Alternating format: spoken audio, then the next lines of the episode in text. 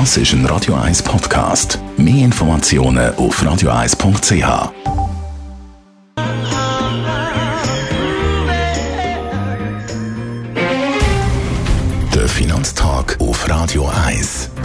Verstehen, was Menschen und den Markt bewegt. In Zusammenarbeit mit der Zürcher Privatbank Merki Baumann. www.merkibaumann.ch Gerard Biasco, Anlagechef der Privatbank Merki Baumann, ein riesengroßes Thema, die US-Kongresswahlen, die Midterm, die da extrem wichtig sind. Mit was rechnen die Finanzmärkte? In Amerika wird ja äh, das Parlament gewählt. Es gibt zwei Kammern vom Senat. Das entspricht unserem Ständerat werden 35 von 100 Mitgliedern gewählt und das ganze Repräsentantenhaus, das entspricht unserem Nationalrat.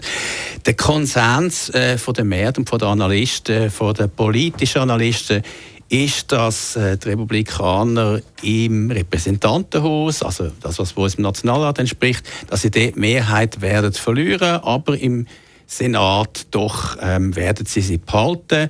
Ich glaube, oft haben ja die Umfragen äh, Überraschungen gebracht in letzter Zeit bei politischen Wahlen. Könnte auch. Also komm, wir schauen mal, was wird passieren auf den Finanzmärkten, wenn es jetzt eine überraschende republikanische Mehrheit im Repräsentantenhaus würde geben.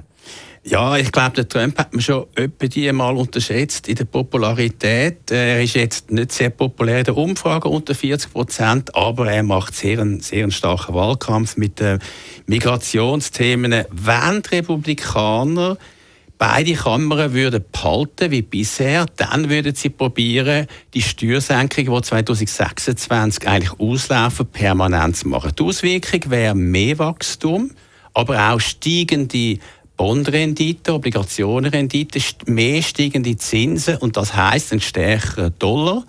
Zuerst positiv für Aktien, aber natürlich später, wenn die Zinsen dann noch mehr als erwartet steigen, wieder schlechter für Aktien. Fast noch ein bisschen wichtige Kammer, der Senat, eben, da rechnen wir damit, dass da die Republikaner die Mehrheit behalten wenn jetzt dort Überraschung passiert und plötzlich der US-Senat demokratisch dominiert wird. Was passiert da auf dem Markt?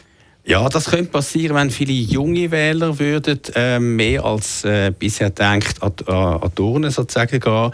Dann wäre natürlich das Gegenteil der Fall. Die Demokraten würden probieren, die Steuersenkungen von Trump rückgängig zu machen. Sie hätten ja dann die Mehrheit in beiden Kammern. Es gäbe eine Konfrontation mit dem Trump. Trump würde natürlich in der Handelspolitik, wo er immer noch sagen hat, vielleicht auch äh, ein bisschen ähm, aggressiver werden. Ich glaube, die Volatilität äh, in den Aktienmärkten wäre besonders stark.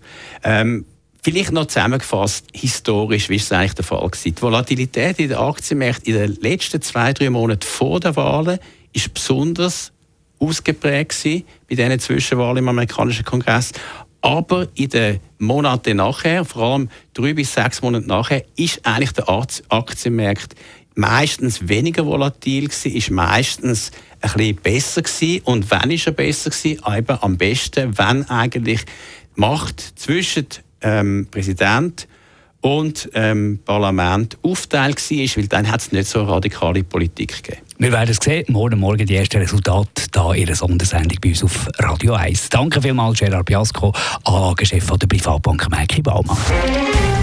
Der Finanztag gibt es auch als Podcast auf radioeis.ch. Präsentiert von der Zürcher Privatbank Merki Baumann. www.merkibaumann.ch Heute Abend übrigens um Viertel ab 7 bei uns, hier auf Radio 1, 20 vor 10 Der Radio 1 Handpick. Präsentiert von Pianohaus Schöckle in Talwil. Der Treffpunkt für Klavierliebhaber für Zürich und Umgebung. Kompetenz und Leidenschaft seit 1957. Pianohaus-schöckle.ch Das ist ein Radio 1 Podcast. Mehr Informationen auf radio1.ch.